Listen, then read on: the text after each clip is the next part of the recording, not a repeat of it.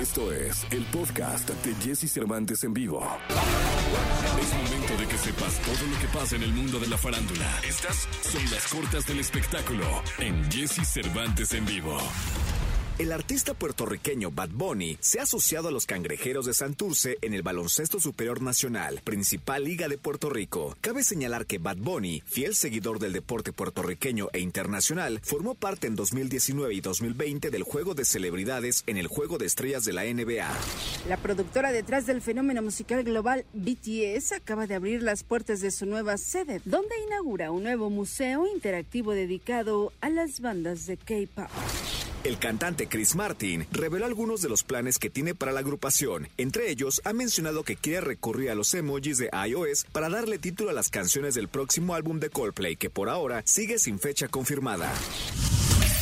Escucha a Jesse Cervantes de lunes a viernes de 6 a 10 de la mañana por Exa FM.